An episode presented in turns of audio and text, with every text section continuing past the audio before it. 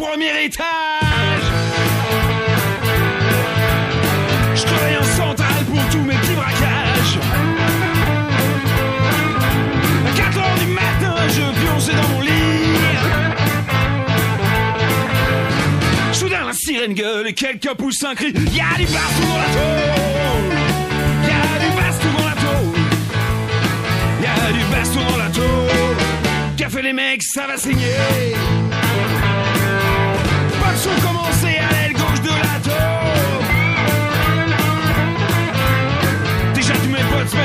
Saccager les pions. J'ai dit allez les mecs, on se paye une petite fête. Fait que j'arrive les lardus avec des mitraillettes et y a du baston dans la tôle. Y a du baston dans la tôle. Y a du baston dans la tôle. Fait les mecs, ça va saigner.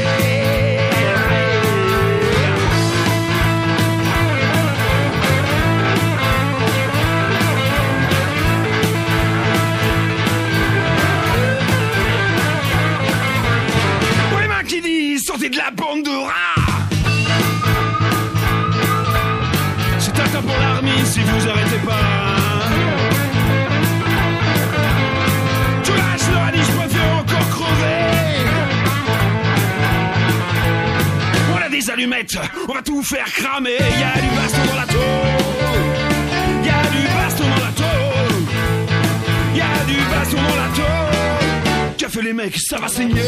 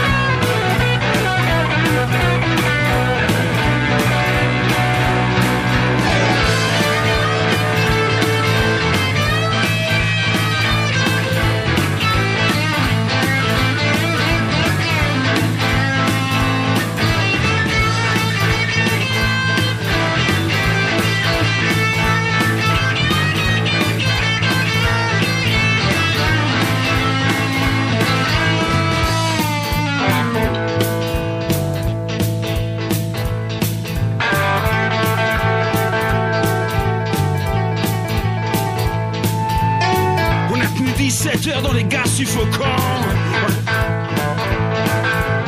On a tous dérouillé, mais maintenant de temps en temps, y a du baston dans la tôle. Y a du baston dans la tôle. Y a du baston dans la tôle. Qu'a fait les mecs, ça va saigner. Allez avec moi. Y a du baston dans la tôle. Y a du baston dans la tôle. A du baston dans la tôle. Fait les mecs, ça va saigner.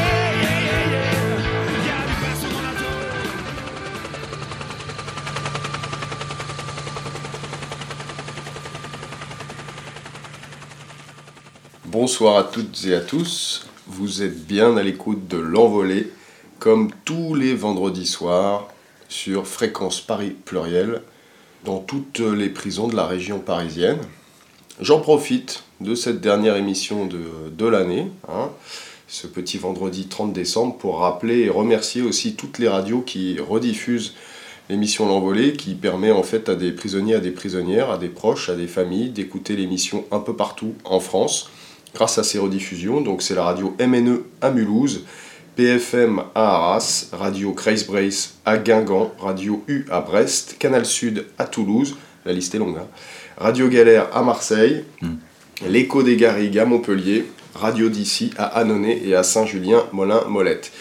On rappelle évidemment que vous pouvez écrire à l'envolée au 1 rue de la Solidarité 75 019 Paris. Voilà pour les petits détails techniques, parce qu'en fait, euh, pour cette dernière émission de l'année, on a comme d'habitude Manu à la technique et à la programmation musicale, Floréal qui nous rejoint un peu plus tard pour une deuxième partie d'émission, pour un entretien au long cours avec Joël, qui est un inculpé de Bure, qui a eu un procès en appel au début du mois de décembre à Bar-le-Duc, un procès très politique sur lequel il va revenir euh, longuement, euh, parce qu'il il arrive après 4 ans ou 5 ans euh, d'instruction, une association de malfaiteurs menée contre les militants de, de Bure qui se battent contre la, la poubelle nucléaire là-bas. Donc avec lui, on va revenir euh, en détail sur cette procédure Bayon qui a eu lieu au long cours en mobilisant en fait le droit, le droit commun et une association de malfaiteurs pour tuer une contestation là-bas. Et c'est intéressant les parallèles qu'on peut faire. Et ça, ce sera donc en deuxième partie d'émission. Parce qu'en première partie d'émission, on s'est dit, voilà, c'est la dernière émission de l'année. Période compliquée, les fêtes évidemment euh, au placard, on le sait, pour les gens qui sont à l'intérieur, pour les gens qui sont à l'extérieur aussi, et qui savent leurs proches à l'intérieur. Et du coup, euh, eh bien, autour de la table aujourd'hui, euh, Gaël est avec nous. Salut. Et puis, un invité euh, surprise en fait. Un invité de marque. Un invité de marque qu'on n'a pas entendu à ce micro, mais que pourtant on a entendu à une époque à ce micro quand il était lui-même à l'intérieur, parce qu'on a lu beaucoup de lettres de lui. Roulement de tambour, c'est qui C'est Philippe. Philippe. Philippe Lalouel. Philippe. Salut Philippe. Salut. Bonjour.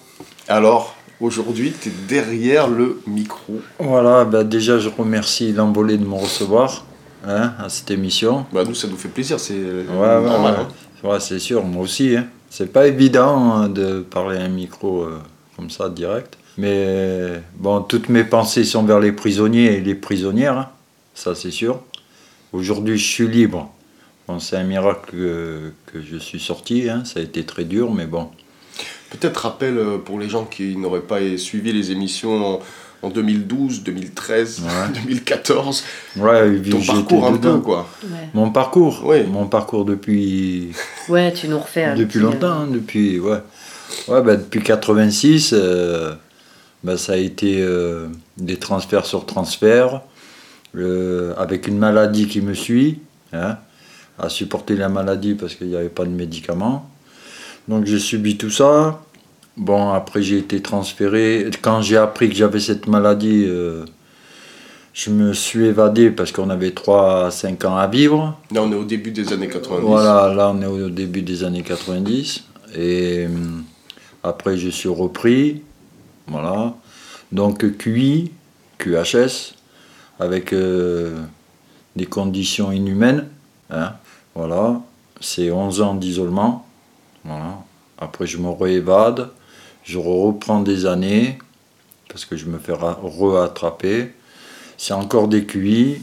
Et, comment vous dire et après, c'est encore des condamnations aux assises, hein, puisque dans les cavales, c'est c'est des bracos, hein, voilà, sans arrêt. Et quand on est repris, on est recondamné, mais on est condamné à mort, c'est des peines infinies, quoi. C'est plus euh, des perpètes, c'est plus que des perpètes. Aujourd'hui, je sais que eux qui sont dedans et qu'ils ont des peines infinies, euh, je sais qu'est-ce que c'est. Et, et je vous dis bon courage et- et- et je vous donne toutes mes forces. T'as pris combien en tout et t'as fait combien de. Eh de ben, moi, en tout, j'ai pris 193 ans de prison. Et après, bon, il y a eu des confusions, euh, tout ça. Et j'ai fait, aujourd'hui, j'ai fait 35 ans. Au bout de 35 ans, ils m'ont lâché en conditionnel, mais j'ai une conditionnelle de 10 piges quand même. Voilà, là, ça va faire un an et trois mois. Je serre les dents, parce que la réinsertion, elle n'existe pas. hein. Ça, c'est. Les SPIP, tout ça, euh, ils servent à rien. Il faut pas vous faire d'illusions, hein, les grosses peines. Voilà, vous sortez, euh, il faut serrer les dents. Aujourd'hui, moi, je serre les dents. hein. Voilà. hein. Encore, je suis entouré, il y a les amis, il y a ma famille. Mais lui qui est, qui est seul, euh, ça va être difficile. tu vois.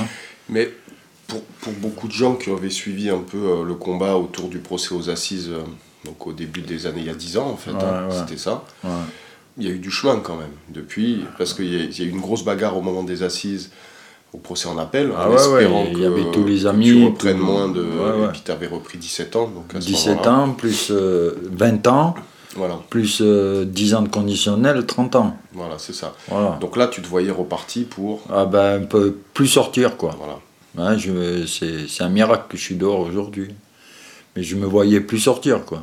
Voilà. Après, ça a été un travail avec les SPIP. Il a fallu expliquer pendant des années à des SPICAT qui comprennent rien, des assistantes sociales, euh, tout ça. euh, les directeurs des prisons, parce que moi, ils avaient peur que je m'évade, vu la peine que c'était. Euh, c'est transfert sur transfert. Alors il a fallu que je travaille un directeur. Après je rechange de prison, je re- retravaille de. J'étais DPS et pour faire comprendre que je vais plus m'évader, ça commence là, ça a duré 3-4 ans cette affaire. Et que le je vais- CNE, tu l'as passé Voilà, le CNE, j'ai fait plusieurs fois le CNE. Le, ouais. le- le CNE, le Centre National d'évaluation, Ouais. que tu que Passage t'as- obligé. Deux fois. passage obligé pour cette sortie, Obligatoire, autrement tu sors pas. et passage qui devient de plus en plus systématique Ah ouais, et ouais. obligatoire, Obligatoire. ouais. qui sert de, de lieu de stockage, parce qu'en fait, le temps d'attendre ton CNE, Oh, je- toi, ce qui s'est passé, c'est le cas classique, c'est-à-dire t'attends un CNE Voilà. pendant 6 mois, Voilà. Tu pars faire ton CNE, t'attends le résultat du CNE, Voilà, Six exactement. Six mois Six encore. mois encore, donc c'est un an encore dans la gueule. c'est ça Tu. Et si tu sors pas dans l'année derrière, ton CNE est périmé. Il est périmé, il faut que tu recommences à chaque fois. Et je sais qu'il y en a qui l'ont fait plus que moi, le CNE. hein. Et je les plains parce que le CNE, il sert à rien. C'est le petit hamster dans la petite roue. tu Ouais, vois. ouais, c'est des, des psys qui sont plus fous que toi. euh, ils te posent des questions, ça n'a rien à voir. Ils te testent sur tous les aspects. Ah, euh, tous Est-ce que les- tu reçois de la correspondance Est-ce que tu vas répondre Ouais. bien à une provocation qui t'est faite C'est à ce ça, il y a des pièges aussi pour aller Ouais, il y a des pièges, bien sûr, bien sûr. Il y a les, les surveillants dans les CNE, ils provoquent. Le but, c'est de tester le détenu s'il est réinsérable. Bon, réinsérable, je sais pas si c'est le nom qu'il faut dire, parce que ça n'existe pas, la réinsertion. Mais les surveillants, ils arrivent à ta porte, tu sors en claquette, admettons, euh, pour aller chercher ta gamin, il te dit Ah, il faut mettre tes chaussures. Tu vois, il te gueule dessus. Si tu réponds Ah, mais qu'est-ce qu'il y a? Et Tu vois, mauvais point. Donc, tu restes en claquette, mais baskets, tu mets les baskets, tu bats le nab. Il faut battre le nab sans arrêt. Tu vois Euh, Voilà, il y a Enfin, plein de choses. De toute façon, tu bats le ou pas, c'est un endroit dont tu sors. Tous ceux qu'on connaît sont sortis du CNE avec un rapport assassin. Ah ouais, non, mais que le collège d'experts, il n'y en a aucun qui prendra un risque. Il y a rien, il y a vous rien, Êtes tous per- des fous dingues. Voilà. Et personne prendra le risque de dire euh, oui, oui, réinsérable. Mais par contre, on, on- la preuve, Ah on non, mais par sortir quand même. mais le peine- rapport, il est peine- toujours euh, Des peines comme nous, des peines infinies, des grosses peines, des perpètes, etc. Il n'y a Euh, aucun n'y a aucun dira- bon rapport qui revient. C'est toujours risque de récidive, il te coule. Ouais, le. CNE, c'est pour te couler. Ça, il devrait le, le bannir, le CNE, ça sert à rien. C'est des transferts en plus qui servent à rien du tout, mais Oui, rien du parce tout. que tu pars là-bas sans ton pactage, sans tes affaires. Sans rien, euh, voilà. Et tu te retrouves un peu comme une cellule de maison d'arrêt. euh, C'est ça, tu retournes aux arrivants, quoi. euh, Aux arrivants Voilà, pendant, voilà. pendant un mois et demi. Quoi. Et c'est c'est des usines. C'est des usines. Mais ça, c'est un truc intéressant. Je pense pas qu'on partirait là-dessus, mais Ouais. moi, je trouve ça très intéressant qu'on parle de ça parce que tu dis, il n'y a aucun bon rapport. Non, il n'y a aucun. Non, y a aucun bon. Mais en fait, pourquoi il n'y a aucun bon rapport qui peut sortir du CNE Peut-être que, même selon les critères de l'administration pénitentiaire, des gens qui ont tapé des 20 ans, des 25 ans, des 30 ans, de toute façon, Mais à eux- partir du moment où tu les remets dans les mains d'un psy, le psy il dira toujours Mais en bah fait, oui. cette, cette personne, elle a été désocialisée pendant 20-25 ans. Mais bien sûr. le, le CNE permet de mesurer à quel point euh, la prison. C'est une elle a- expérience, Elle a, CNE, désocialisé les gens, quoi. Ouais, bien sûr. Tu es hors société, t'es- t'es- tu, tu peux plus. Dans un pays, ils disent que au bout de 10 ans, hein, il y en a qu'un qui a dit ça une fois, au bout de 10 ans, un homme ou une femme, il n'est plus réinsérable. Et eux, ils vont te sortir les CNE euh, en disant, en faisant des rapports sur toi.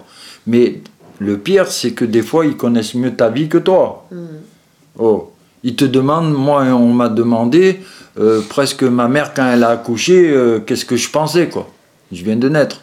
Non mais il faut arrêter leurs conneries. En fait, c'est ce paradoxe, c'est-à-dire que ça, c'est un truc que, que disait aussi euh, Afed à ce micro en disant. euh, c'est marrant parce que quand on regarde ton- le parcours ou le, ou le dossier pénitentiaire des gens, on regarde les actes Ouais. et le CV judiciaire en fait, Ouais, ce que tu as fait quand tu es dehors, C'est tout. mais on regarde pas le nombre d'années que tu as passé à l'intérieur. Ouais, mais- tout ce que tu as raté de ta vie et tout ce qu'on t'a pris de ta vie pendant ces années-là. Ça, ils y Et pensent ça, ça, ça n'est pas analysé. Le seul endroit où ça arrive, Ouais. c'est quand tu es au CNE ou quand tu demandes à sortir, Ouais. et là on te dit, bah non, vous êtes quand même sacrément abîmé par l'isolement que vous avez subi. Ah ouais, mais c'est qui qui t'a abîmé hein, Ces enfoirés? C'est c'est eux. C'est eux qui. Ça détruit un homme hein, ou une femme. hein, parce qu'il y a des femmes qui ont des années aussi. Parce que les femmes, ils sont beaucoup oubliées, on n'en parle pas beaucoup. La prison, ça détruit. Tu, tu peux plus te réinsérer. Au bout de 20 ans, tu mets du tien, mais t'es- t'es pas réinsérable. Moi, je viens de sortir là, j'ai du mal. Je supporte pas les gens, j'ai du mal. Maintenant, ça va un peu mieux. Je mets du mien, mais j'ai toujours du mal. Les gens, quand ils sont trop serrés à côté de moi, je mangeais une table ou un truc comme ça, ils m'étouffent. Il y a plein de choses. Tu ne peux plus être normal. Après 20 ans, 30 ans, 15 ans, euh, il y en a, ils ont fait des 26, des... Oui, mais le problème, c'est que l'administration pénitentiaire, quand elle a fabriqué cette de situation, bah, C'est eux qui Sauf- fabriquent, bien sûr. Oui, sauf qu'une fois qu'elle a fabriqué ça, après, elle se cache derrière le fait d'avoir sûr. fabriqué ça pour dire ce type ne peut pas sortir. Ouais, voilà. Puisque il est plus adapté, il est plus adaptable, il peut plus s'adapter à ce monde qui va très vite. Du coup, eux, Très ça vite. réalimente aussi la machine à enfermer et à maintenir les gens à Euh, l'intérieur. ben, quoi. bien sûr, c'est pour ça maintenant il y a les peines infinies. Ils ont, ils ont peur. Alors, ils te lâchent au bout de 30 ans, 35 ans, et puis il faudrait que tu sois normal dans la société en sortant, euh, qu'il n'y a rien eu, quoi. Comme s'il n'y avait rien. Non, c'est pas ça. Hein. Mais en fait, du coup, l'accompagnement, c'est c'est quoi en fait dehors? C'est quoi? C'est L'accompagnement. Jap, Stop quand on est en conditionnel. quand tu les vois. Quand ils s'occupent de toi, ils s'occupent pas de toi. Moi, aujourd'hui, je vis euh, avec un SPIP, c'est un âne. Il- il- il- Non, ça serait mieux un âne. Ouais, un âne, c'est mieux. Ouais. Il parle pour rien. Et même quand il voit un mec, euh, moi je parle pour moi parce que je le vis là, il tremble. Il a peur, le mec. On dirait que tu vas le frapper. C'est pas lui qui te rassure, c'est toi que tu dois le rassurer pour pas qu'il ait peur. Quand j'ai vu la juge, la JAP, quand je suis sorti, oh mon Dieu, le dossier, j'ai jamais eu un dossier comme ça et tout. Mais à cause de qui le dossier il est comme ça Hein C'est vous que vous m'avez incarcéré, que vous m'avez mis des années, des années.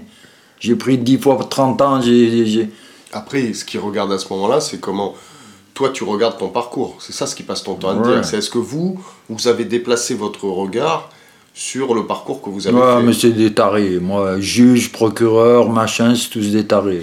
Euh, ils, te, ils te condamnent et après ils voudraient que tu sois normal. Euh, il faut arrêter les conneries. Tu vois? Et Philippe, aujourd'hui, on est euh, le 30 décembre. Ouais. Donc, euh, ça va être un passage euh, à la nouvelle année. Ouais. Et t'en as fait pas mal, du coup. Ouais, t'en as bah, passé pas mal, mal des ouais. nouvel an au, au placard. Ben, j'ai, ouais, j'en ai passé, en 35 ans, j'ai passé deux Noëls dehors parce que j'étais en cavale. Voilà. Et aujourd'hui que je suis libre. Il se passe quoi dans les centrales le jour du nouvel an? Ben, rien de spécial. T'as les parloirs, t'as le colis. Bon, le colis en centrale, ça dépend les centrales. il- normalement, c'est 5 kilos. Euh, Bon, tout le monde le sait. Mais on arrive à rentrer un peu plus, tu vois. Ça dépend les directeurs de prison, tout ça. Ils laissent passer. Puis bon, ils veulent du calme. Hmm. Tu vois, c'est chaud Noël euh, en prison. Il faut le vivre, les Noëls en prison. Ta famille est loin de toi, il y en a qui ont des enfants, il y en a, ils les voient pas, il y en a, ils peuvent pas venir au parloir parce que ça coûte cher. Les trains ou en voiture, les péages, etc. Tu vois, pour amener un collier. Moi, avant, il y avait la solidaire. Tu as vu, on partageait tout ça. Mais aujourd'hui, les prisons, ça a changé. Hein. C'est comme dehors. Hein. C'est chacun sa gueule. Hein. Tu vois Même les prisonniers, ils ont changé. C'est plus l'ancienne mentalité. euh, Ah, Moi, je suis de la vieille école. mais Il en reste quelques-uns, mais pff, ça devient de plus en plus fou. Mais ils enferment les gens de plus en plus. Donc les gens, ils deviennent de plus en plus fous. Après, euh, quand ils font des prises d'otages, il faut pas croire, parce qu'il y a une prise d'otage, que le mec, il fait ça par plaisir. Le mec, il pète les plombs, c'est pas pour rien. Le mec, il a plus rien à perdre. Il sait qu'il sort pas. Comme ils ont tué à Moulin ou les trucs comme ça, prise d'otage, le JGN, pas le JGN. Les iris, pas les iris. Les iris, ils te brisent. Quand ils viennent te faire des fouilles pour un téléphone, c'est un téléphone. Hein ils rentrent, on dirait qu'ils font une arrestation de. que tu viens de tuer quelqu'un. La cellule, elle est démontée. Toi, ils t'attachent de tous les côtés. Si tu pars pas en caleçon, comme moi, je suis déjà parti, ils t'amènent dans une autre prison, tu restes aux arrivants, tu as un caleçon, ils te donnent un pyjama euh, ou un survêtement pourri, tu le gardes je sais pas combien de temps avec un savon de Marseille pourri. Hop, hop, hop, on critique pas le savon de Marseille à cette Euh, antenne. Ouais. C'est non, calme. Marseille, non, je suis de Marseille. Ouais, c'est ça, voilà, oh. mais non, mais c'est du faux savon, c'est pour ça que Voilà, je dis c'est ça. du faux savon de. Marseille. Mais précis, sois précis, Voilà, on est voilà, précis à voilà. l'antenne d'envolée. Voilà. Et euh, ouais, du coup, du coup, dans cette période, un peu de, faut amener un peu de chaleur à l'intérieur, quoi. Ouais, la chaleur, c'est c'est le courrier. Bon, malheureusement, bon Noël, bonne année en prison, pour moi. Après, pas tout le monde peut penser pareil et tout ça. Moi, quand je recevais une, une carte ou une lettre où on me disait bonne année, c'est pas parce que je suis en prison que là, on me disait bonne année que ça allait pas. bonne année, ça- les gens, quand ils t'écrivent bonne année, c'est que, voilà, porte-toi bien, tiens le coup. Moi, c'était ça dans ma tête. Tu vois, ça me faisait plaisir. Après, je sais pas. que c'est une question qu'on se pose. Eh oui, il y a moi, des gens qui n'osent pas écrire bonne année. Bonne année, sachant, surtout En dans ton cas, là, qu'il y en a pour euh, toutes les prochaines. Ouais, non, mais moi, moi je l'acceptais, bonne année. Après, il y en a peut-être qui l'acceptent pas, je suis pas dans la tête des autres, tu vois. Mais moi, quand je recevais une carte bonne année, j'étais heureux. Déjà, on pense à moi, tous on est différents, ou différentes, parce qu'il y a la MAF aussi, tu vois. Après, tu as le colis. Bon, tu es content d'avoir un colis. Euh, de manger de la merde toute l'année ou de cantiner euh, pendant des années la même chose, c'est bien beau de cantiner, mais c'est toujours la même bouffe quand il t'arrive des trucs, des petits plats, euh, tout ça, euh, tu retrouves même le vrai goût. Tu te dis, oh, mais ça existe encore ce goût, tu vois? Voilà. Là, ça, quand même, depuis que t'es dehors, il y a un peu ça. Ah bah ouais. hein. Tu t'éclates un peu avec la bouffe, au Ah bah oui, hein, euh, là je mange bien, je, voilà, je respire, quoi. J'ai retrouvé ma liberté chérie, comme je disais euh, avant. Oui, parce qu'il y a eu quand même, là, euh, c'est donc le deuxième Noël, mais Ouais, t'as fait déjà un premier Noël euh, il y a un an, euh, ouais. en retrouvant ta fille, euh, Ah ta ouais, ouais, famille, ouais, oui, tout ça, ça a été, c'est quand même des, les bons Ah moments de la sortie, Ah quoi. bah oui, oui. Ça c'est merveilleux, c'est magique. Pour moi c'était inespéré. Pour moi c'était encore les évasions, je ne devais pas sortir avec les, les peines que j'ai eues.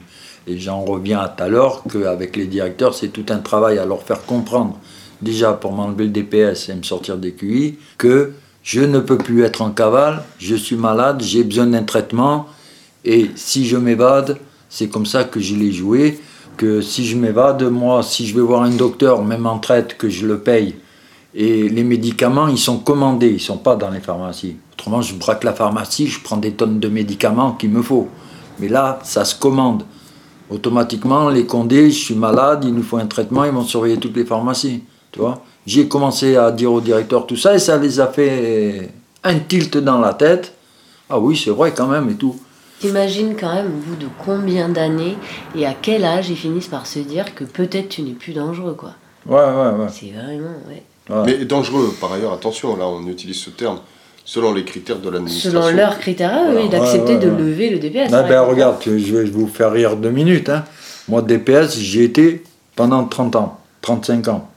Et avec tout le travail que j'ai fait avec les directeurs, tout ça, leur faire comprendre que je peux plus m'évader parce que je suis malade, j'ai besoin de soins et tout ça. Et c'est vrai, hein. donc je me voyais mourir dedans, moi. Mais quand j'ai commencé à faire comprendre ça à tous ces, ces machins-là, ils ont enfin réfléchi avec des procureurs ou je sais pas qu'est-ce qu'ils font euh, avec qui. Et un jour, je suis extrait, je vais faire un peu rigoler. Je vais à l'hôpital, j'ai un examen, je reviens, et comme tous les, années, là, on te fait signer le DPS. Euh, mais c'est copier-coller toutes les années, euh, refusé. Il t'enlève pas le DPS. Et un jour, le chef, là, il vient, avec tout le travail, c'est un travail de 2-3 ans, hein, à expliquer que je peux plus être en cavale, nanani, nanana. Et puis je mets du mien, je me calme, je suis moins. Voilà. Mais t'écris, J'écris, j'ai les amis autour, euh, et j'y retrouve ma, ma fille me retrouve, euh, il j'ai ma femme qui me suit depuis des années. ouais, Monique, un gros, gros, gros big up à Monique, hein, à Ah cette ouais, antenne, ouais. hein, quand même, parce qu'elle est, elle est venue à cette antenne, Monique, quand toi t'étais Oui, dedans oui, et oui. qu'elle elle était euh, dehors et qu'elle Ouais, faire les parloirs, elle est venue beaucoup ici. On a, on a plus entendu Monique quasiment à un moment que ouais, Philippe. ouais, là-bas c'est plus difficile, où j'en étais. Tu, tu re-signes le DPS ou pas en revenant Voilà, de je l'extraction. reviens d'extraction et le chef il me dit euh, Vous signez pour le DPS Et moi toujours j'envoyais chier, je signais jamais, je ne vais pas signer ma mise à mort moi. Hein, j'ai jamais mis une signature. Alors il marque euh, refus de signer. Mais j'en ai rien à foutre, que je signe ou pas, ça change rien. Et il me dit Mais non, mais non, mais non, on vous l'a levé. Qu'est-ce que je fais moi? Je lis le papier, mais j'en reviens pas parce que ça fait des années que je me bats. Je lis et effectivement je vois DPS enlevé. T'as Ah, vérifié que c'était pas le 1er avril? Hein? Ouais, ouais, ouais, t'inquiète. Quand je lis, je vois enlever le, le DPS levé, tu vois. Dans mes termes à moi, hein, j'explique. Et qu'est-ce que c'est? Je fais là Je prends le stylo, là je signe. Et je fais une belle signature, tu vois. Tac, tac, tac. Et au chef, je lui dis C'est quelle heure? Et je sais plus, tu as vu, admettons, il me dit 14h30 ou euh, 15h30. Je dis Je suis plus dangereux là. hein. En 10 minutes, je suis plus dangereux, je suis plus de DPS. Et arrêtez, la loi, elle est ici et ça, tu. En 10 minutes, je suis plus dangereux. Et depuis que j'ai signé DPS, tellement que j'ai été, vu, avec le, le sigle, JGL, les machins, avant c'était comme ça, les iris ça n'existait pas, tu vois. Et les gendarmes et tout ça. Je suis extrait une autre fois à l'hôpital, mais plus tard, à un autre examen, purée, oh, pas d'entrave, que les monotes, le mec qui me tient plus, et deux matons.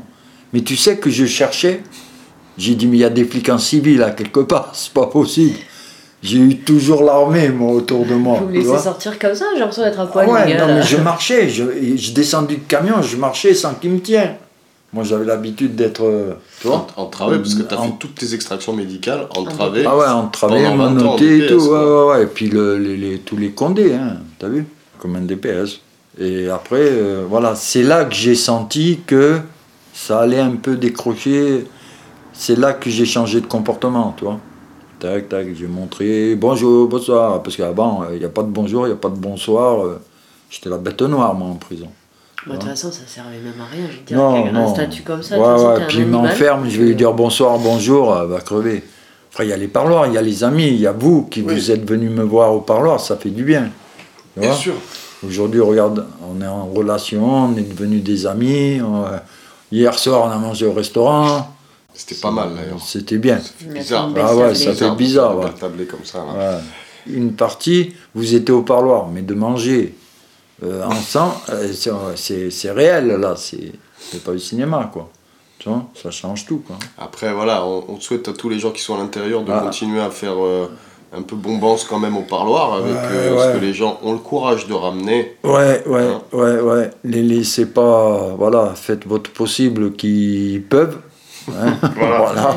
C'est. Qui Mais peuvent. non, mais c'est important de partager ces petits bouts de, Bah de- de oui. dehors, quoi. Ces petits bouts de dehors. Même un petit, un petit truc, ça, ça fait plaisir en prison. Le moindre truc, voilà, un parloir, euh, c'est- quand c'est possible. euh, Sortir de, de ce bâtiment, de, tu vois, ça, ça t'évade. C'est une évasion, le parloir. hein. C'est une évasion symbolique de quelques minutes. Ah quelques ouais, heures. ouais. Ouais, Ouais, quelques minutes, quelques heures. Ouais, c'est un moment, euh, voilà. Écoute, Philippe, on a fait, euh, comme on se l'est dit, on s'est dit aujourd'hui, on fait une petite, Ouais, vite une petite, une Ouais. petite séance, Ouais. un petit retour à la radio. Ouais, pour là c'est ma première, Ah, donc voilà, première, je suis un peu coup, impressionné voilà. de- On profite devant de la radio. sous la main. On Voilà, est content, on se dit que on va le refaire Bien sûr, dans bien les sûr. temps qui viennent, au fur et à mesure de cette année. Je pense que ça fait du bien Ouais, bien aussi à des gens d'entendre ta voix là. Ouais, Des- ouais. Que ce Bah, soit des gens qui ont, qui ont soutenu dehors et que ce soit des gens à Bah, l'intérieur. qui me connaissent, je les embrasse. euh, Ouais, voilà. tes messages. Voilà, j'embrasse tout le monde, euh, voilà, tous ceux-là qui me connaissent. Un gros courage à, à mes potos qui sont encore dedans. J'espère qu'ils vont s'en sortir comme moi. Il n'y a, pas de raison. hein. Voilà, à un moment, il y a une fin. C'est où tu crèves, où tu sors. Bon, moi j'ai eu la chance de sortir. Je la souhaite à tout le monde. Mais il faut mettre du sien et voilà. C'est facile à dire, hein, parce que c'est pas tout le monde qui peut. Il faut les travailler. Il faut les endormir. Comme ils nous ont mis des années, eh ben toi tu fais pareil. Vous faites pareil. Que ce soit les femmes ou les mecs en prison. Voilà. Je vous dis bonne année quand même. Je vous dis un bon Noël. Hein voilà, ça vous fait plaisir, j'espère. Malgré que c'est en tôle, je vous embrasse tous très fort. Et mes pensées, de toute façon, hein, j'ai fait 35 ans euh, à se remettre dehors. Croyez-moi que c'est pas facile. Ouais, la tête, elle oublie pas. Elle La, oublie tête, elle n'oublie pas et la prison, elle marque. Voilà, ça- et ça, ça partira jamais. Et du coup, c'est pour ça que dehors, Il faut être entouré. il faut être entouré et Voilà. dehors, il faut parler de ça aussi. Il faut parler, faut bien pas- sûr. Tu peux pas le ranger dans un coin. Non, tu peux pas le soir ranger, En disant, en fait, tu es habité par ça. Mais du coup, cette parole, elle a une valeur, il faut la faire vivre dans le monde. Bien sûr, bien Euh, sûr. et aussi la, la parole des anciens qui sont sortis ou qui sortent. Ouais, ouais, faire voilà. exister ce, Bien sûr, toutes, bien ces, sûr. toutes ces, toutes ces années-là. Faire vivre ce que vous avez vécu. Voilà, parce que après- cette vie, vous l'avez vécue. Hein. Bien C'est sûr, une bien vraie sûr. vie, quoi. Bien Voilà, sûr, bien pas- sûr. Ils vous ont volé une vie, mais vous avez une vie. Ça, il y a des peines qui sont pas méritées. Ils mettent des peines de fou.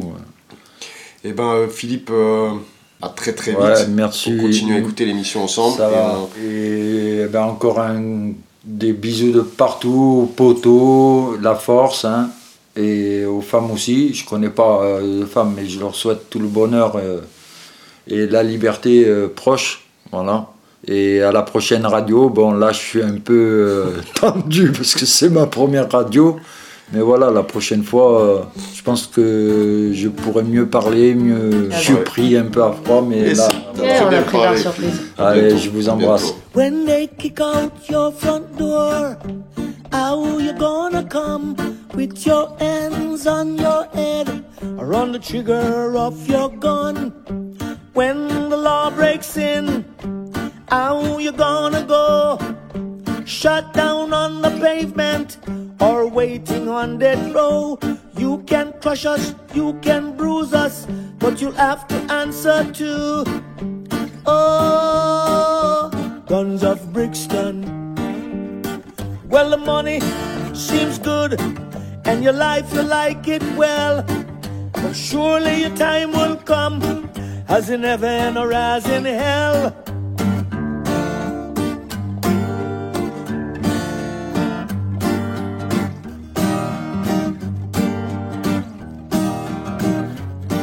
Well, you know, it seems like Ivan, born under the Brixton sun. His game is called surviving. At the end of the other day come. You know, it means no mercy. They caught him with a gun. Now we gone in a Black Maria. Goodbye to the Brixton sun. You can crush us, you can bruise us, but you'll have to answer to. Oh, guns of Brixton.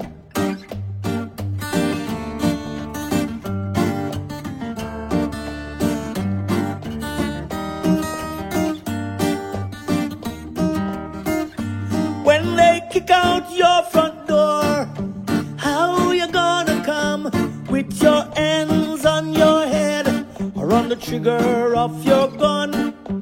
When the law breaks in, how you gonna go? Shut down on the pavement or waiting on death row. You can crush us, you can bruise us, but you'll have to answer to. Oh, guns of Brixton.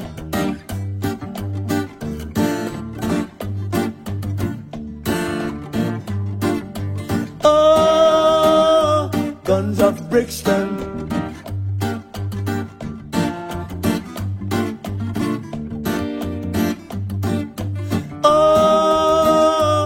Guns of Brixton.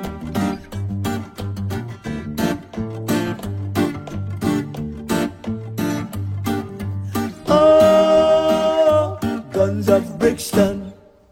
Bonjour Joël, on est très content de t'avoir avec nous euh, aujourd'hui. Oui, salut. Donc Joël, euh, tu, euh, tu viens d'avoir un procès en appel euh, le 28 novembre dernier pour euh, un peu des faits qui concernent un peu toute cette opposition euh, à l'énorme projet d'enfouissement des déchets nucléaires en France qui se passe dans la Meuse à Bure. Euh, Peut-être euh, nos auditeurs euh, connaissent ce projet, quand même c'est un peu c'est un peu connu, mais peut-être pas. Donc on va avoir un peu l'occasion de revenir là-dessus. Mais surtout, on va revenir sur, c'est pour ça qu'on voulait t'inviter dans l'envolée, parce que c'est quand même assez dingue euh, cette instruction. Petite parenthèse, mais on a peu l'habitude à l'antenne de parler de, de, de procès qui sont euh, directement euh, des militants ou qui ont un peu cette, cette couleur-là, quoi. Hmm. Et euh, mais là, là, l'instruction est tellement incroyable que on voulait vraiment revenir là-dessus.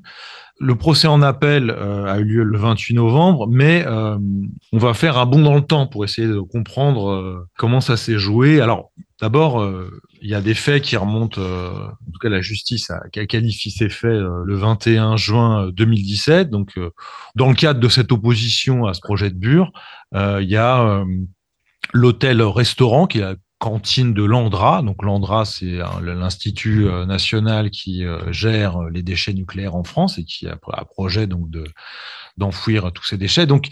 Sur place, donc euh, à côté de Bure, donc euh, il y a, euh, cet hôtel, cette cantine qui est, envahie par des opposants. C'est un peu chahuté à ce moment-là. Et suite à ça, ça commence à délirer sec. Tu m'arrêtes hein, si, je, dis des, bêtises, hein, bien sûr. Ça commence à pousser les hall cris sur une association de malfaiteurs qui serait constituée. L'instruction commence là. Les, les grosses écoutes ont lieu à ce moment-là, jusqu'à une manifestation qui a lieu mi-août. Et là, ça commence à, mettre en place une instruction complètement dingue Et je propose que tu commences un peu à, nous décrire un petit peu cette instruction euh, face à, cette opposition. Euh, euh, déjà que tu nous décrives l'ampleur un peu de, ce qui s'est passé pour que vraiment on arrive à, comprendre. voilà, tu voulais rajouter quelque chose, Pierrot? Oui, je voulais. bonsoir, Joël. Je voulais te demander aussi de nous, nous peut-être nous faire un petit panorama en même temps de dans quelle situation en fait d'opposition surviennent ces faits là en 2017 C'est-à-dire, c'est une lutte qui a commencé il y a des dizaines d'années euh, déjà à Bure, hein, parce que depuis les années 80, euh, mmh. l'État français essaye de trouver des sites pour euh, planquer ses déchets ou prétendre, surtout, trouver des sites pour prétendre planquer des déchets nucléaires, de manière à pouvoir raconter que la filière nucléaire euh, gère à peu près tout du début à la fin. Et elle s'est heurtée à de nombreuses oppositions dans les années 80. Euh, il y a eu euh, énormément de, luttes locales partout en France dans les années 80, dans les années 90, qui ont empêché la création de lieux de, stockage à droite à gauche en France. Et puis finalement, tout ça a abouti à la, à la création d'un dit laboratoire d'études de la faisabilité de l'enfouissement. Tout ça, c'est le jargon, évidemment, et c'est le, et c'est le discours hein, de, l'Andra et donc euh, du lobby nucléaire en, général et de l'État français en général, euh, pour aboutir dans la Meuse, une zone extrêmement dépeuplée euh, dans l'est de la France, que l'État a décidé petit à petit d'acheter tranquillement l'ensemble du territoire pour se permettre de trouver enfin un endroit où il allait pouvoir prétendre stocker, hein, parce qu'il y a toujours une, une différence entre le réel et ce qui est annoncé, mais comme ce qui est annoncé est l'essentiel de leur travail. Euh, voilà. Donc tout ça, cette lutte, elle est vieille. C'est une lutte qui a, connu beaucoup de phases euh, différentes. Et euh, là, si on remonte juste à 2017, à quel moment on en est aussi dans, dans cette phase de la lutte? C'est important que tu, tu resitues ce contexte-là. Oui, bah, du coup, quand on est en 2017, on a euh, derrière nous une année assez euh, assez intense parce que euh, jusqu'en 2016, début 2016, on a une phase vraiment très latente d'installation de l'Andra où sur 15 ans, on a eu la construction d'un laboratoire au début des années 2000 et puis une longue phase d'acquisition foncière tranquille où l'Andra acquiert ses terrains par des pressions sur les, les riverains qui possèdent les terres qui l'intéressent et il n'y a rien qui se passe en fait, il n'y a rien de visible, il y a juste un laboratoire qui est une espèce d'enceinte un peu fortifiée au milieu de nulle part, au milieu des champs. Mm-hmm. En 2016, pour une raison euh, un peu obscure, euh, l'entreprise, donc Landra, veut, euh, veut, aller plus vite que la musique et va commencer à échanger un, bois avec la commune, une commune voisine, et va commencer à couper les arbres. Donc, ce qui va déclencher immédiatement une occupation et donc une intensification de la lutte. Jusqu'à là, il n'y avait pas vraiment d'espace à occuper. On n'est pas dans une situation euh, de ZAD habituelle où on a un espace d'occupation. Là, il y avait juste rien à occuper. Il y a une entreprise déjà installée avec une acquisition foncière lente et il y avait rien à occuper. Donc, nous, on était vraiment sur une stratégie aussi en face euh, militante, euh, patiente d'occupation de, de terres agricoles et de, de petits espaces sur des mobilisations un peu tranquilles. Et euh, là, tout à coup, ça se transforme en occupation de forêt avec une forte conflictualité. Euh, l'entreprise mobilise aussi euh, un certain nombre de, de forces de police pour défendre son bois. Et donc, ça va amener à plusieurs mois d'occupation très intense. Et on arrive début 2017 avec une conscience assez forte de l'opposition de notre part que euh, une expulsion va arriver assez vite.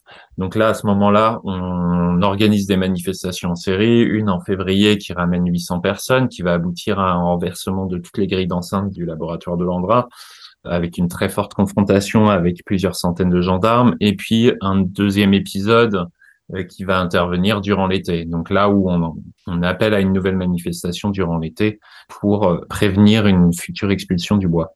Donc on est dans ce contexte-là en fait. C'est le bois le jus, c'est ça. C'est le bois le jus, c'est ça. Et en février, on avait déjà un peu un avant-goût puisque euh, on a une proclamation après la première semaine qui avait abouti euh, quand même à des confrontations assez fortes en février avec les forces de police, on a une déclaration du ministre de l'Intérieur qui dit euh, Bure ne sera pas le prochain mmh. Notre-Dame-des-Landes. Donc mmh. là, euh, ça donne un peu le ton, ça fait la une d'un certain nombre de journaux au niveau national, et on sent qu'il y a une intensification de la présence policière sur place, qui va donner un peu un avant-goût de ce que va être euh, la suite. Et euh, quand on arrive sur l'été 2017, effectivement, on a cette euh, semaine, une semaine d'action où il y a finalement peu de gens, mais une manifestation va se, spontanée va partir vers l'endroit et une poignée de personnes va s'introduire dans, dans les locaux de l'hôtel-restaurant et il y aura un départ d'incendie. Donc là, on sent, nous, que c'est un peu euh, le prétexte pour faire démarrer quelque chose qui est déjà quelque part prêt. Ça va se déployer très vite. On a une instruction qui est ouverte, une association de malfaiteurs qui est ouverte. Et en fait, il y a une cellule qui est créée spéciale, la cellule Bure, d'investigation spéciale sur, euh, sur spécifiquement l'opposition à Bure.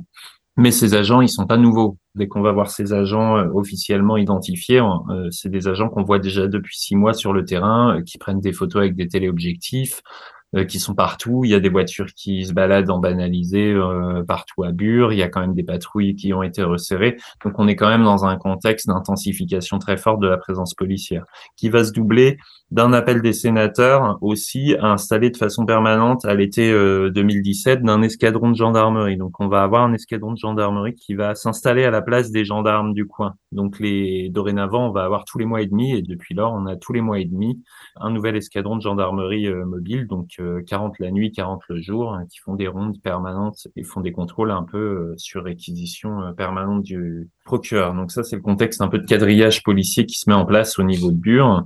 Et euh, là, on a une phase après l'hôtel-restaurant où on sent que c'est une phase d'identification. Donc il, faut, il faut absolument identifier qui sont l'ensemble des opposants sur place.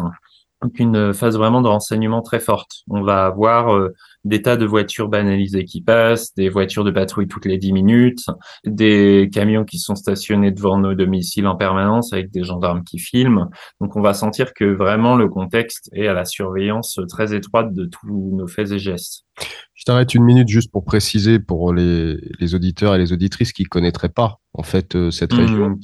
Donc Bure et les alentours de, de Bure, c'est la Meuse, c'est une, une région qui a été euh, laminée par euh, les, les, guerres, euh, enfin notamment la Première Guerre euh, mondiale hein, au siècle dernier, dont l'industrie, dont les champs et dont beaucoup sont, sont, restés en fait des, des semi-zones industrielles de stockage militaire, parce que cette région a été ravagée par la guerre hein, et par les, par les affrontements. Aujourd'hui, elle est en grande partie aux mains de gros propriétaires euh, fonciers, on peut dire ça quand même euh, en termes d'exploitation agricole. Beaucoup de grandes exploitations. Voilà, de beaucoup de grandes exploitations et du coup euh, relativement désert, des grands champs très ouverts et du coup imaginez dans ce dans ce coin de France une telle présence policière, c'est complètement, enfin, il faut s'imaginer une campagne assez assez vide, hein, en fait. Du coup, bah. voir ce bleu surgir partout, c'est forcément assez assez impressionnant et, et relativement nouveau, quoi. Ça n'existe pas. Bah là, on est à 6 habitants au kilomètre carré avec des villages qui font 80 habitants, 100 habitants, 130 habitants, 40 habitants. Donc, on est vraiment sur des tout petits villages, en fait, euh, avec une présence policière extrêmement forte, un quadrillage qui se fait dans les champs et euh, dans les villages. Donc, c'est pas seulement les routes, c'est dans les champs. On a des patrouilles qui vont surgir en moins de 10 minutes si jamais on quitte un chemin, euh, si on a une présence suspecte à leurs yeux autour de Bure. Immédiatement, on a une patrouille qui nous arrête, qui nous fouille, etc. Donc, on va avoir une phase très intense comme ça pendant près de trois mois de contrôle systématique. Donc, on peut se faire contrôler jusqu'à quatre fois dans la même journée, quoi.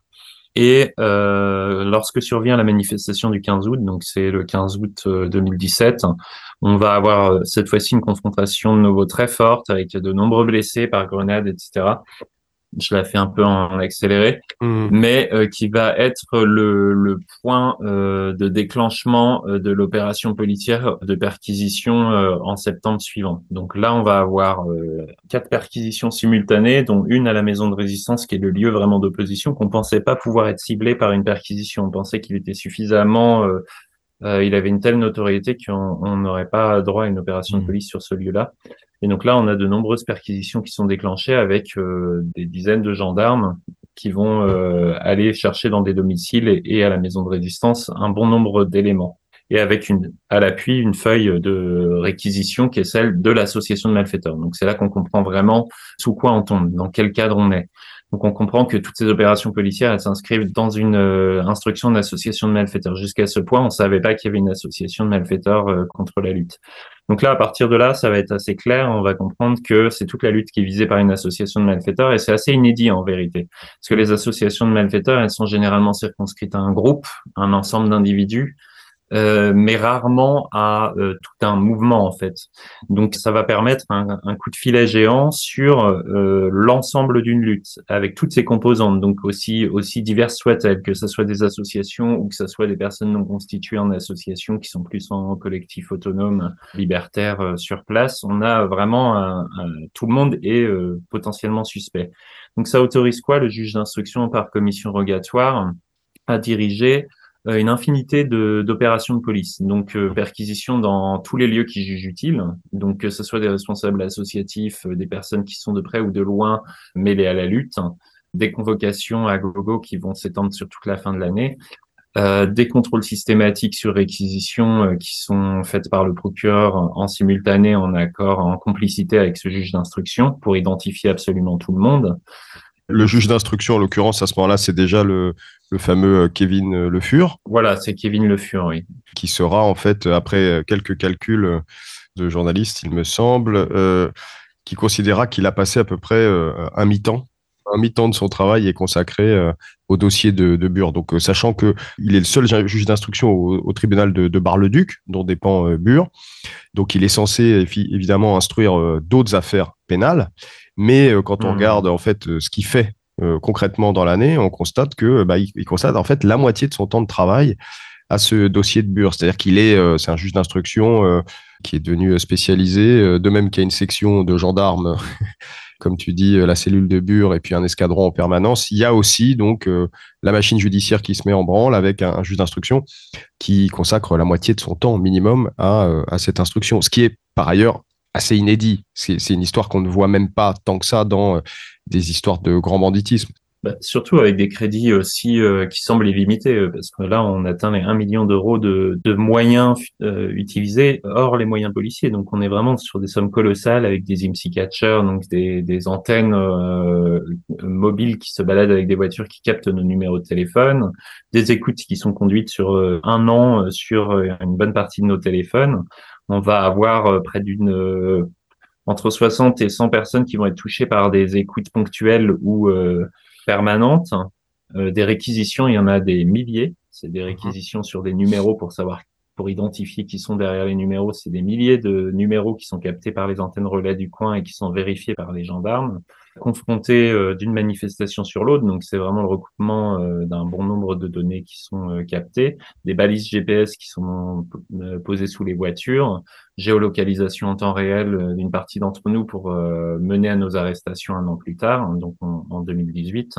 On a vraiment des moyens exceptionnels qui sont dégagés pendant des mois hein, sur cette affaire.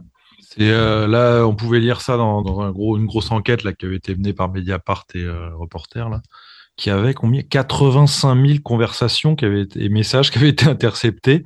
Et si on mettait le temps cumulé, ça faisait 16 ans. Enfin, je veux dire, on est dans des proportions qui sont, euh, enfin, c'est complètement délirant. Quoi. Mmh. C'est vrai que il y a aussi de la, surveillance policière avec euh, bon euh, des commissions rogatoires, mais aussi à la CAF, à la direction des impôts, aux agences d'intérim, aux employeurs passés actuels, à Pôle Emploi, aux banques qui gèrent vos comptes. Enfin, c'était, ils ont été très loin, mmh. quoi.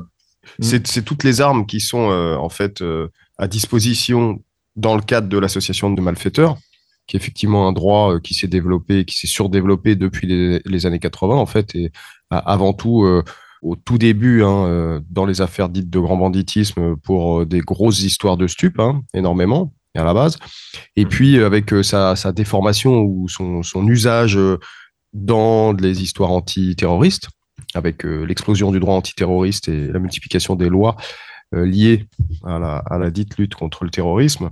Et du coup, l'association de malfaiteurs à visée terroriste s'est aussi euh, développée. Mais là, on est dans le cadre d'une instruction qui est dans le cadre du droit commun, absolument du droit commun. Et c'est ça qui est aussi qui est particulièrement intéressant, c'est-à-dire que là, ils n'ont pas ajouté de qualification terroriste au dossier.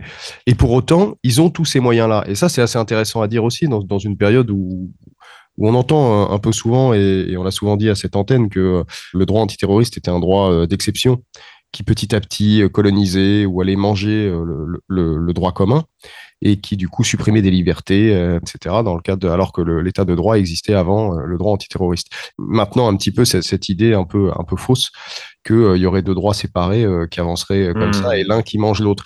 Mais là, en l'occurrence, on a un exemple parfait à, vos dépens, hein, j'en suis vraiment désolé, hein, mais c'est ce que je veux dire, c'est que on a un exemple type qui nous montre que même dans un cadre politique et éminemment politique, puisque la question du nucléaire en France, elle est centrale, elle est au cœur de, de l'État français en particulier. Donc, dans un cadre d'opposition politique structuré, très varié, comme tu nous l'as rappelé euh, tout à l'heure, avec des gens qui viennent d'horizons très différents et qui convergent depuis des années et qui se renouvellent année après année euh, dans, une lutte euh, très variée, qui prend des formes très très différentes et qui est d'une très grande richesse, en fait, malgré ce rouleau compresseur de l'État contre elle, eh bien, dans ce cadre-là, l'outil juridique que va mobiliser l'État, c'est euh, tout simplement le- l'association de malfaiteurs, avec lequel les moyens peuvent être absolument illimités, quoi. Voilà. Et là, on en a un exemple absolument dingue pour ce qui s'est passé pour vous, parce que cette instruction, elle continue et elle va durer combien de temps, en fait? Eh ben, elle va s'étendre sur euh, les trois, bah, les quatre ans qui vont suivre. Donc euh, nous, on va être placés sous contrôle judiciaire entre euh, notre arrestation en 2018 assez spectaculaire avec 14 euh, perquisitions simultanées et euh, la mise en examen euh, de 5 puis 7 d'entre nous puis 10 au final euh, échelonnés sur plusieurs mois. Et euh, on va être interdit d'entrer en contact pendant euh, deux ans et demi en fait. Euh, Donc euh, interdiction de territoire euh, pour une partie d'entre nous euh, sur une zone très restreinte comme Bure et une partie qui est interdite carrément du département entier et de sortie du territoire français. Donc on, on va avoir ça pendant deux ans et demi avec une clôture d'instruction qui intervient du coup euh, en fin, pas d'année dernière, mais d'année d'avant, donc en 2020, fin 2020, on a une clôture d'instruction qui intervient. Après 21 000 pages d'instruction, euh, des commissions rogatoires et surtout euh, des supplétifs qui sont ouvertes. Et ça, c'est un cadre assez exceptionnel parce que l'instruction est initialement créée sur les faits euh, qui concernent l'hôtel-restaurant et Mhm. l'incendie, sauf que personne n'est jamais mis en cause sur cet incendie d'entre nous. Finalement, ce qui a justifié l'ouverture de l'instruction ne va finalement pas être l'objet final de l'instruction. Et l'objet final, c'est les supplétifs qui sont ouverts par le juge, qui va ouvrir une supplétive sur la manifestation un mois et demi plus tard. Rajouter euh, dans les perquisitions, il trouve des comptes rendus de réunions de préparation de, ré- de manifestations huit mois plus tôt, donc en février, donc il rajoute la supplétive avec euh, avec le, le mois de février. Et puis quelques mois plus tard, il y a l'expulsion du bois le jus, cette fois-ci début 2018, février 2018, où des personnes sont à nouveau euh, rajoutées dans l'instruction sur la base d'explosifs qui auraient été trouvés et qui auraient été les mêmes que utilisés quelques mois plus tôt à la manifestation du 15 août. Donc on a vraiment un, un espèce d'énorme filet qui va s'étendre sur un an de faits qui vont être considérés. En, fait, la logique policière, c'est de dire, étant donné qu'il y a des faits répétés, on peut considérer que euh, c'est un ensemble d'individus qui est le même au sein d'une même mouvance qui va répéter des dégradations euh, et des troubles à l'ordre public. Que euh, si ces individus peuvent commettre ces actes à répétition, c'est que derrière eux, il y a un cadre qui le leur permet. Et qu'est-ce que c'est ce cadre? C'est l'organisation et donc l'association de malfaiteurs. Il y a une association de malfaiteurs en vue de euh, commettre euh, des actes répétés d'atteinte aux biens et aux personnes. Voilà. Bah, c'est ça, en fait, c'est que bon, l'association de malfaiteurs, c'est une, effectivement un outil juridique qui est extrêmement puissant puisqu'il permet de joindre à une instruction tout contact de toute personne qui serait déjà dans l'instruction. Donc en fait, euh, c'est une, c'est une espèce d'aspirateur. C'est un aspirateur à renseignement, c'est un aspirateur à enregistrement, c'est un aspirateur à, à surveillance, c'est un aspirateur à incrimination. Et là, tu nous dis aussi, euh, en parlant de ces supplétives, donc là c'est un vocabulaire particulier, mais c'est pour dire que c'est euh, en fait c'est un aspirateur à fait euh, par la suite. C'est-à-dire que tout ce qui pourrait être considéré comme lié aux gens qui sont déjà dans cette instruction peut être euh, rajouté en fait au dossier. Et comme euh, le fait d'avoir constitué cette, instruction constitue un groupe en lui-même, c'est une espèce de, procédure magnifique qui se mord la queue, euh, mais qui est parfaite hein, pour un Kevin Le Fur en l'occurrence, qui peut euh, du coup passer la moitié de son temps à suer sur ce dossier tout, tout à fait tranquillement, dossier éminemment politique, mais traité par le droit commun quoi. Donc C'est une euh, procédure qui s'auto-justifie en fait. C'est ça qui est ça. assez intéressant. Elle part à vide et tout ce qu'elle va attraper au passage va la nourrir et va l'auto-justifier. Donc elle va finir par construire une version cohérente à partir de rien. C'est le faisceau d'indices concordants, les fameux faisceaux d'indices concordants. Ça veut dire la multiplication de choses qui laissent penser que on est sciemment euh, préparé des trucs qui va finir par euh, construire la procédure et l'inculpation à la fin. Ce qu'on appelle voilà vraiment un, un dossier euh, purement euh, policier qui enferme le monde dans la vision policière du monde. Et de fait, une lutte sociale se trouve transformée en association, ce qui est une réalité. Il y a une association de gens qui luttent ensemble contre quelque chose, mais dans le sens de gens qui sont associés dans le cadre d'une lutte. Et le fait de d'accoler à des gens qui participent à un mouvement social ou à un mouvement collectif le terme de malfaiteur, bon, bah, permet effectivement du coup de boucler la boucle, puisqu'en fait, c'est une association, mais de malfaiteurs. Et à ce moment-là, tout est permis. On peut même, euh, et ce qui est quand même euh, aussi euh, exemplaire, c'est qu'en juin 2018, donc quand il y a les mises en examen, bah il y a aussi l'avocat, votre avocat, quoi, qui se retrouve aussi avec vous, quoi. donc effectivement, tout le monde peut se faire aspirer, même même ton avocat, quoi. C'est une pratique qui a existé et qui existe beaucoup dans le cadre de l'écrasement policier et judiciaire du grand mouvement de subversion des années 70 qui a traversé l'Europe, hein, où les avocats et les avocates se retrouvaient assez souvent avalés les procédures euh, dans lesquelles elles étaient censées euh, défendre et intervenir. Quoi. Quelque chose qu'on voit pas tellement en fait euh, ailleurs dans le spectre politique. Hein, quand on voit des avocats à l'Assemblée nationale qui sont eux-mêmes députés qui défendent leurs amis avocats à l'Assemblée nationale accusés d'abus de biens sociaux ou d'autres délinquances en col blanc. C'est une procédure qui est assez intéressante aussi parce que elle surgit un peu dans le décor à la suite quand même de d'affaires antiterro qui ont été plus lourdes euh, il y a quelques années. Et euh, là, on a vraiment un, un cadre euh, qui est effectivement utilisé habituellement sur des réseaux de stupes et sur la question de la criminalité organisée qui est transposé. Et juste avant que ça arrive chez nous, donc là, on est vraiment demi, début 2017, avant l'expulsion de, de Notre-Dame-des-Landes. Il y a une circulaire du ministère de l'Intérieur qui incite à utiliser l'association de malfaiteurs de façon systématique à l'encontre des mouvements euh, type zadiste. Donc c'est assez intéressant parce qu'après ça, ça va être effectivement, on va avoir une multiplication de ces procédures en France. Je pense qu'aujourd'hui, on est à, à 9 ou 10 de ces procédures contre un milieu plutôt libertaire, en tout cas de militants. Et on a une quinzaine de ces procédures qui ont été utilisées euh, contre les gilets jaunes aussi. Exactement. On va revenir là-dessus euh, après une petite pause et on va glisser euh, tranquillement et on va revenir jusqu'à aujourd'hui justement après une petite pause musicale.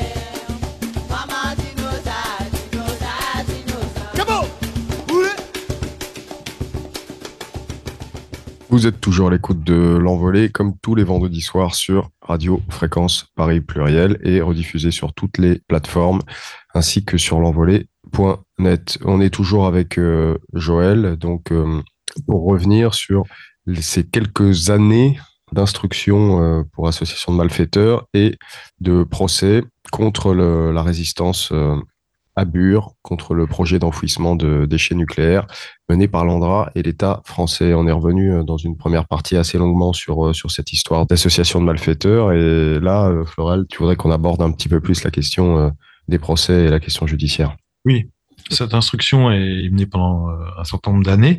Deux ans et demi Deux ans et demi, c'est ça que tu disais. Hein, elle, se, elle, se, clôt en, en... en, novembre 2020. Et il y a un procès le, le 21 septembre 2021. 2021, c'est le 1, 2, 3 juin. C'est euh, ah oui. trois jours de procès, le 1, 2 et 3 juin. C'est assez rapide normalement, euh, c'est pas des trucs qui vont aussi vite. Là, on a vraiment un juge qui clôt l'enquête en novembre 2021 euh, qui met son ordonnance de renvoi en, en mars, donc c'est hyper rapide. Le procureur immédiatement derrière il reçoit et il renvoie à l'audience et l'audience est déjà audiencée euh, le 1, 2, 3 juin. Donc on a vraiment, euh, c'est au pas de course quoi. On a un mois et demi entre le moment où euh, on a euh, l'ordonnance de renvoi et la date. Donc pour étudier un dossier qui, comme tu le dis, fait 20 000 pages, c'est un peu voilà, sec. C'est ça. On a 21. Bon, après, on l'a reçu au fur et à mesure. Euh, mmh. Nos avocats l'ont reçu au fur et à mesure, mais euh, de fait, euh, on a un mois et demi pour préparer une défense euh, entre le moment où lui, il, il, fait ses conclusions, donc il y a 200 pages de conclusions, et le moment où on a le procès. C'est un procès qui doit avoir lieu très vite. On a compris l'idée. Alors, rappelle-nous les chefs d'inculpation là pour 20 000 pages de dossier. C'est quoi exactement? Alors, on en a beaucoup. Certains d'entre nous vont jusqu'à 6-7 chefs d'inculpation. Donc, on a globalement plusieurs personnes en association de malfaiteurs. On a des attroupements, des attroupements après les sommations, euh, complicité et détention complicité de détention d'explosifs et détention d'explosifs. Au début, on avait du recel de vol. Finalement, euh, parce que c'était des documents qui avaient été euh, dérobés, dont on a trouvé des copies sur une carte SD trouvée euh, dans un logement collectif. Donc du coup, c'était un recel de vol. Ça prend tout de suite des proportions euh, assez dingues.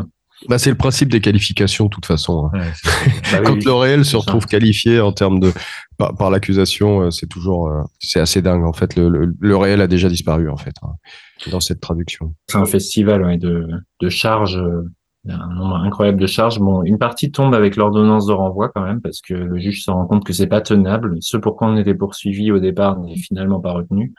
Combien vous êtes en... Alors on est sept, donc ça veut dire qu'il y en a trois d'entre nous qui sont pas euh, poursuivis euh, par l'ordonnance de renvoi, donc euh, on était quand même dix dans l'affaire, on, on, passe à sept. Donc on est sept à l'audience et non pas dix au final trois jours, c'est trois jours qui sont un peu attendus. Vous organisez tout un, il y a un gros festival qui accompagne ça. Enfin, c'est là, là, c'est pour le coup, il y a vachement de monde qui suit cette histoire là. Bah, pour nous, c'est un peu, c'est un peu les, le problème de ces, ces immenses procédures fleuves, c'est qu'on a lutté ensemble avec des gens et qui ne sont plus les mêmes quatre ans après. C'est assez compliqué parce que quand on a des histoires comme ça, c'est la réalité judiciaire. Les, les gens poursuivis, inculpés restent toujours figés dans le temps avec une histoire qui entre-temps poursuit sa route. Et donc l'environnement, les proches, tout poursuit sa route, la lutte est différente. Et donc pour nous, c'était un peu l'idée de dire, euh, sauf que là, vous avez attaqué une lutte dans son entier, c'était une lutte à un instant T, et cette lutte-là, euh, elle vous a pas oublié, elle se donne rendez-vous euh, le 1, 2, 3 juin, et pour nous, c'était hyper important de dire, bah, puisque vous avez décidé d'inculper toute une lutte, en choisissant, en faisant un tirage au sort au sein de cette lutte d'un certain nombre d'individus, mais néanmoins en considérant que tout le monde comme euh, présumé coupable, c'est cette lutte qui comparait, et c'est pas nous en fait, et tout, tout a été axé, euh, et encore jusqu'à l'appel là récemment, tout a été axé dans notre défense de dire, euh, nous allons pas nous défendre individuellement, puisque nous considérons que vous nous avez attaqué collectivement. Et donc, on a convoqué toute la lutte devant le tribunal et dans le tribunal en, en faisant de ce moment-là le procès de la lutte contre CIGEO. Et là, euh, là, sur les faits, ça tend à se dégonfler, en fait, hein, ce procès. Hein. Ah ben là, on arrive sur quelque chose qui tient euh, plus à grand chose, parce qu'on avait l'an dernier l'association de malfaiteurs qui était jugée et qui a été relaxée euh, de façon assez surprenante. Donc l'association de malfaiteurs, une fois elle tombée, tout le cadre qui a permis cette instruction, toute cette énorme machine, elle ne tient plus à rien puisque finalement il y a un lancer de cailloux contre un gendarme imaginaire qui n'a pas été blessé parce que euh, il ne pouvait pas être blessé. Il y a une manif non autorisée euh, qui a été organisée et euh, il y a un attroupement après les sommations plus une détention d'explosifs qui se réduit à une trace d'ADN sur un pot où il y a du bicarbonate dedans et avec d'autres produits euh, à côté qui pouvaient servir à faire des, explosifs. Donc il reste pas grand chose. Ça, tout ça c'est hyper ténu. Il reste rien en fait dans toute cette espèce de fabrication policière. C'est assez dingue parce qu'on pourrait se dire, la logique pourrait être, quitte à avoir mis autant d'argent, autant de moyens, autant de techniques à la fois policières, judiciaires et médiatiques autour de cette histoire-là, il faut absolument que euh, ça ne se finisse pas comme ça. Mais en fait, la logique est ailleurs. Et elle dit, en fait, en creux, quelle est la réalité de l'usage euh, politique de cet outil euh, policier et judiciaire? C'est-à-dire que le but est pas tant, finalement, même pour le, procureur à mi-temps, là, Kevin Le Fur, et même pas tant que ça d'aboutir à des condamnations. Et peut-être, hein, évidemment, ils veulent quand même condamner pour l'exemple et avoir un certain nombre de faits pour autant d'enquêtes. Mais l'essentiel de l'objet de l'association de malfaiteurs et de cette enquête, ça a été de faire du renseignement territorial pendant deux ans et demi, ça a été d'éclater la lutte, de taper dans la fourmilière, de faire peur à tout le monde, comme tu le dis, c'est-à-dire euh, faire qu'une génération de militants ou des générations de militants se succèdent et du mal aussi à se transmettre des choses euh, éventuellement, que les gens s'éloignent les uns des autres, de peur d'être euh, aspirés aussi dans cette histoire-là. C'est tout le travail, c'est tout le travail politique qu'il y a derrière l'enquête elle-même et, et la judiciarisation de quelques pauvres faits au regard de l'ampleur du projet de Landra et au regard de l'ampleur de l'opposition. Mais ce travail, il a, comment dire, à leurs yeux, il a, elle a fait son office cette instruction. C'est aussi pour ça qu'à un moment, peut-être, hein, je sais pas, euh, il faut en finir avec celle-là et on peut passer à autre chose, quoi. Bah, c'est le principe des procédures Bayon. Hein. C'est quand même vieux en fait. Euh, on sait que la procédure c'est déjà la peine et que la procédure c'est le moyen et la fin. Et ça, c'est très, euh, je pense, c'est explicite et de notre côté euh, dans notre compréhension de ces procédures et euh, du côté policier, en tout cas à des niveaux supérieurs qui sont ceux du procureur, du préfet, de toutes les, les autorités policières. Peut-être pas les enquêteurs qui sont concentrés sur une espèce de fabriquer une vision policière et qui n'ont pas cette espèce d'intelligence globale face à la lutte, mais eux-mêmes, ils vont participer à fabriquer une vision criminelle qu'on leur demande, à laquelle on demande d'aboutir. C'est c'est-à-dire l'imaginaire, eux-mêmes, ils vont travailler en direction d'un imaginaire que le procureur, les autorités préfectorales ont situé au-dessus d'eux, que le ministère de l'Intérieur a une injonction générale. Il faut fabriquer euh, l'imaginaire euh, criminel dont on a besoin pour euh, paralyser mmh. une lutte. Quoi. Tout à fait. Bah là, ça rappelle aussi dans le cadre d'une lutte contre les centres de rétention qui avait eu à la fin des années 2000, hein, 2008, euh, mmh. à cette époque-là, 2007-2008, après le CPE, une lutte contre les centres de rétention qui finit par euh, amalgamer et faire se croiser beaucoup de gens d'horizons différents aussi. Et euh, là-dessus, bah, ils ont lancé une procédure, une association de malfaiteurs, là, à l'époque à visée antiterroriste, hein, ils avaient rajouté ça, mais qui visait très clairement à pousser les gens en fait à se désolidariser, une partie des, des militants et militantes à s'épuiser déjà au quotidien parce que la surveillance épuise et puis après euh, dans la construction d'une défense euh, au procès quoi pour que tout le monde s'éclate et que la lutte quelque part euh, soit affaiblie par cette attaque là mais là comme tu le dis tout à l'heure vous profitez quand même du procès de juin 21 pour faire à nouveau converger beaucoup de gens autour de cette histoire-là. Et qu'est-ce qui se passe après, en fait? Peut-être ah. dis-nous un petit peu les, enfin, les, rendus et les peines, il y en a quand même. Donc, oui, on a, on a des peines qui sont quand même lourdes pour euh, ce qui reste. C'est-à-dire qu'on a quand même deux peines de prison ferme euh, sans mandat de dépôt, mais quand même deux peines de prison ferme. Donc on a une personne qui prend 12 mois de prison ferme euh, sur la base de ses antécédents judiciaires, mais qui en a déjà fait 7 pour avoir enfreint son contrôle judiciaire. Donc en l'occurrence en allant en Meuse en n'ayant pas le droit d'y aller.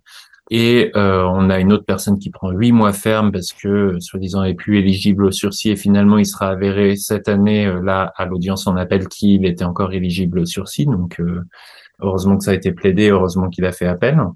Et après, sur les manifs non autorisés, on prend neuf mois de sursis et attroupement après les sommations. sur les autres, il y a des dix mois de sursis, six mois de sursis. Donc on est on est sur plusieurs mois de prisons qui sont prononcées avec sursis ou ferme contre l'ensemble des personnes, sauf une qui est relaxée, finalement. Mmh. et pour laquelle le procureur fait un appel. donc finalement, elle a été rejugée cette année. C'est donc le procès qui a eu lieu en novembre, là, en novembre dernier, concerne Mhm. tout le monde Des sept. Mais par contre, ce qui était intéressant, c'est que le procureur avait fait un appel principal, a notifié un appel principal, ce qui veut dire que euh, il fait appel de tout. Donc nous, on avait compris après l'année dernière qu'on était jugé sur la totalité, ce qui était un peu vertigineux sur le moment parce que tous les acquis, les plaidoiries, tout ça, eh ben on n'en avait plus le bénéfice. Mais il a fait un rapport deux mois plus tard qui n'a pas été transmis lui par contre, où il précise que cet appel principal ne porte que sur une personne, celle qui a été relaxée. Donc en fait, l'association de malfaiteurs n'était pas rouverte. Mmh. Et euh, nous, on est arrivé à l'audience là en novembre en apprenant que euh, la- l'appel principal ne concernait que la personne relaxée, donc que tous les acquis de l'an dernier étaient conservés. Donc ça, c'était la bonne surprise.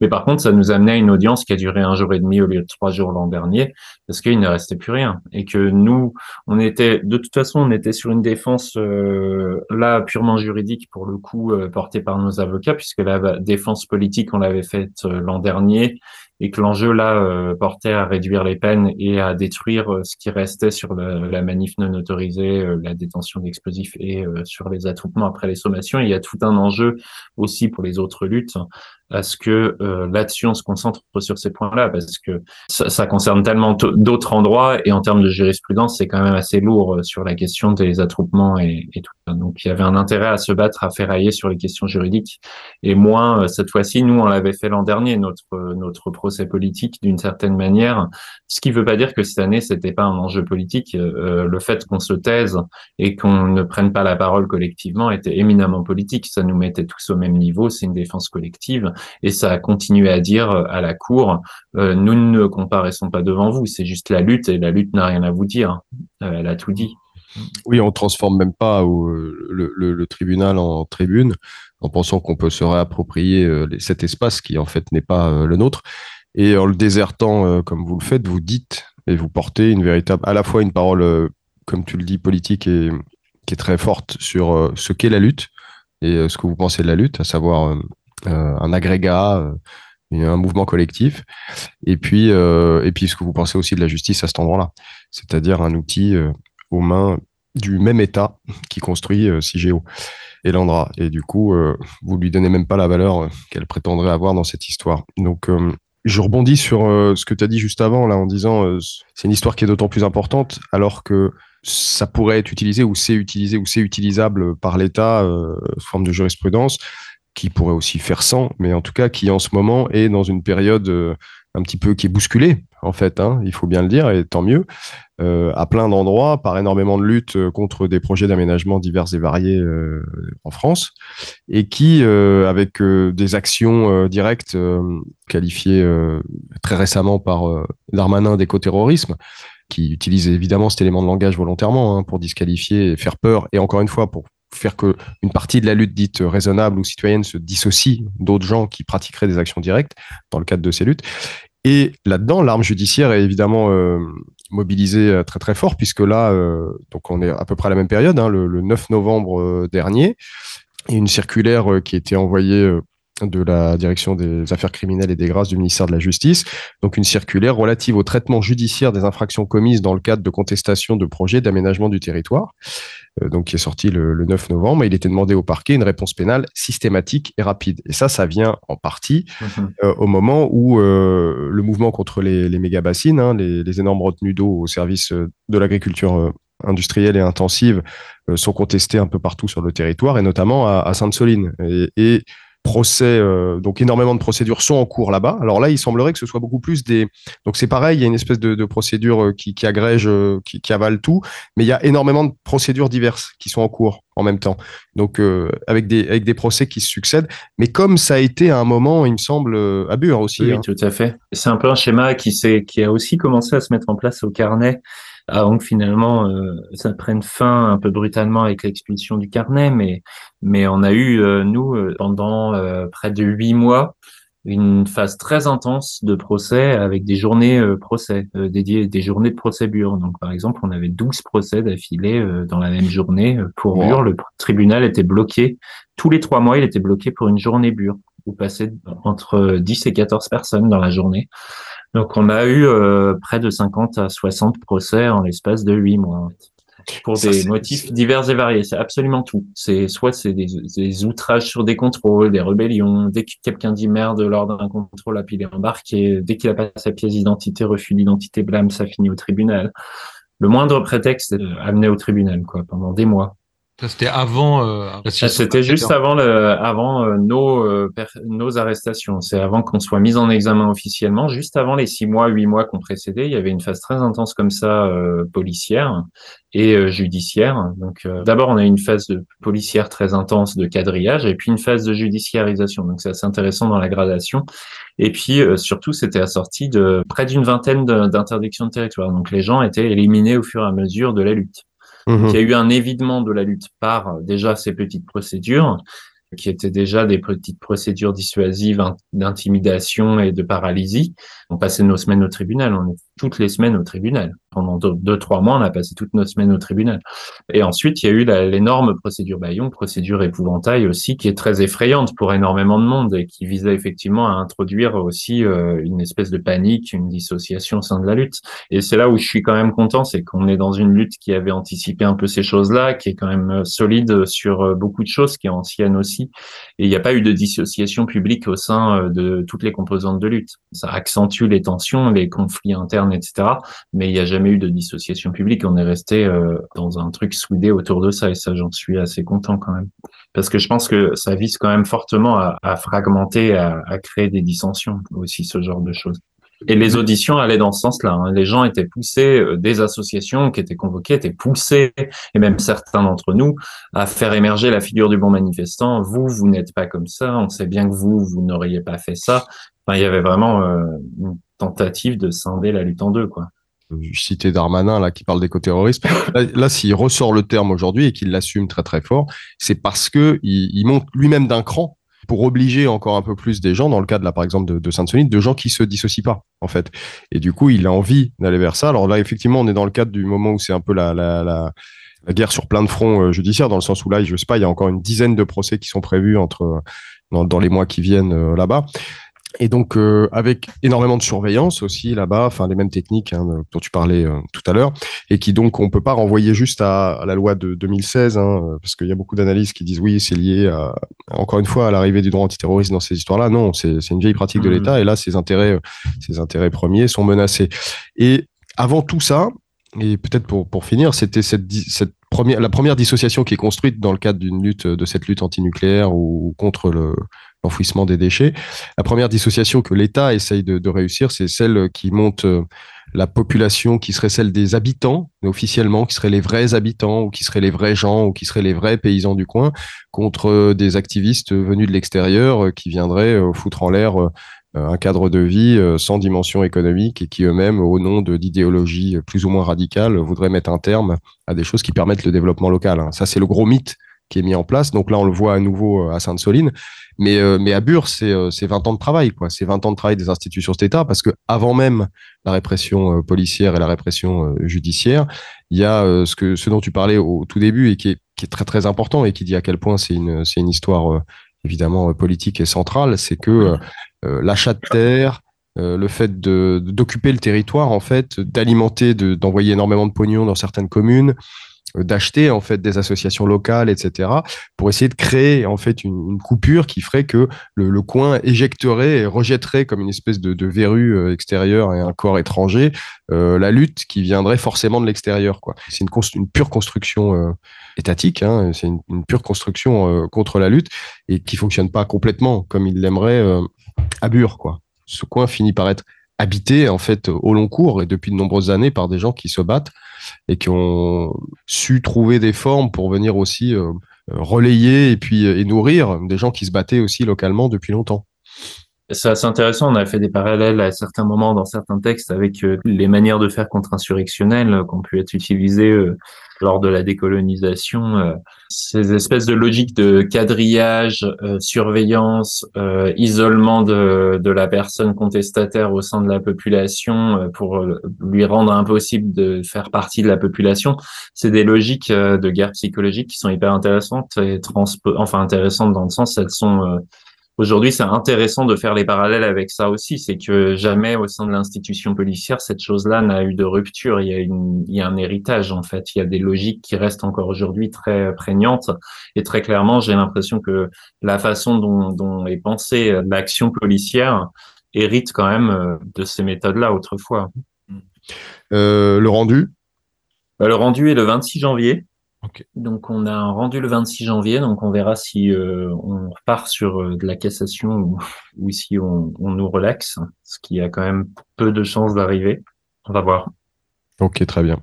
Eh ben, il faudra en revenir à cette antenne euh, pour en parler et tenir au courant nos auditrices et nos auditeurs de l'intérieur comme de l'extérieur. Écoute, euh, merci beaucoup Joël. Est-ce que tu as quelque chose à ajouter avant qu'on se sépare? Ben non, je vous remercie. Merci à vous. Ok, ben merci à toi pour ta clarté et de nous avoir éclairé en déroulant toute cette histoire-là. Bon courage à vous. Longue bientôt. vie à la lutte de Bure. À très bientôt.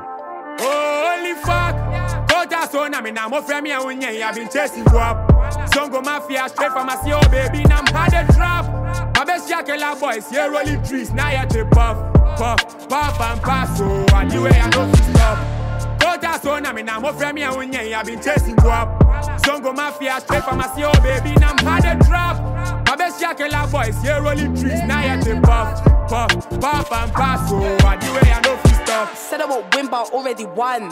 Said I couldn't ever make hits, so bitch, that shit's already been done. Know this all rumors, bad like a gun. Body these bitches, I've only begun. So all of this talking, I'm not having none. Been on my grind, one of a kind. You'll find that I can never be redone. Check the checks, I've been bossing. All the sauce, I've been flossing. All these rats, they ain't stopping. See the stats, I've been popping. Lit as fuck, I've been bossing. Uh, all your heads up, I'm popping. Light work, I've been jogging. Night bird, I've been flocking. Wise words, I've been dropping. So cold, you're defrosting. fuck. Kota so na me na mo frɛ me a wonye I've been chasing you up.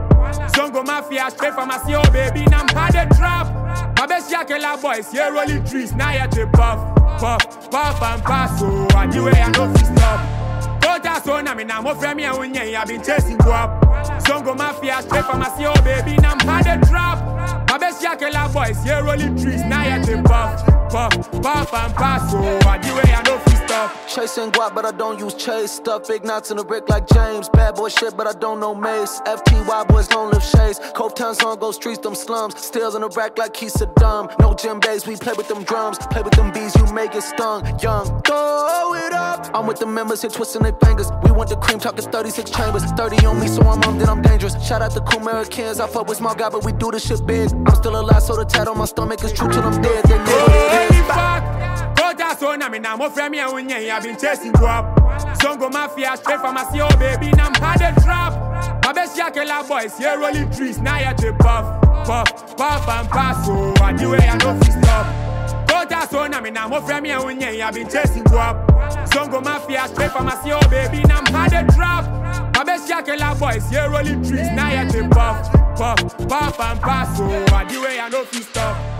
Et ben voilà, se termine euh, notre dernière émission de l'envolée de 2022. Mais attention, hein, c'est pas fini. hein, c'est 2022, on a terminé, mais 2023, il y aura encore l'envolée tous les vendredis soirs, n'en déplaise à l'administration pénitentiaire, de 19h à 20h30 sur fréquence Paris pluriel.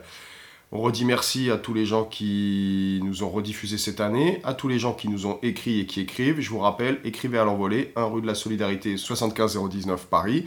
Vous pouvez aussi nous joindre sur tous les réseaux, je le rappelle, et écouter les émissions de radio sur l'envolée.net.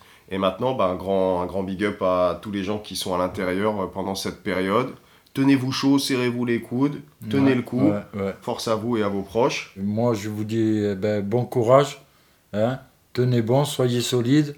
Suivez pas les psychologues, les psychiatres là, qui vous donnent des médicaments. Allez au sport. Hein. Et battez-vous, battez-vous, battez-vous comme j'ai fait moi pour vous en sortir. Je vous dis un gros au revoir. Ma compagne, elle, elle est pas là, mais elle se joint à moi. Et j'embrasse tout le monde euh, à la MAF et, et les prisons des mecs, euh, mes potos, tout ça. Et pour finir, tu nous, tu nous dis un mot de la musique que tu as choisie à la fin? Ouais, ben, ma musique, moi, c'est c'est Waxen. J'aime bien cette musique parce que quand j'étais jeune, quand j'étais dans les voitures, euh, enfin, voilà, vous comprenez, eh ben, je mettais ça à fond. Voilà. Allez, dédicace de la fin pour les fêtes. Salut à tous, à toutes, bon courage. Ciao, ciao, À bon très courage. vite et bonne année. Roxanne. You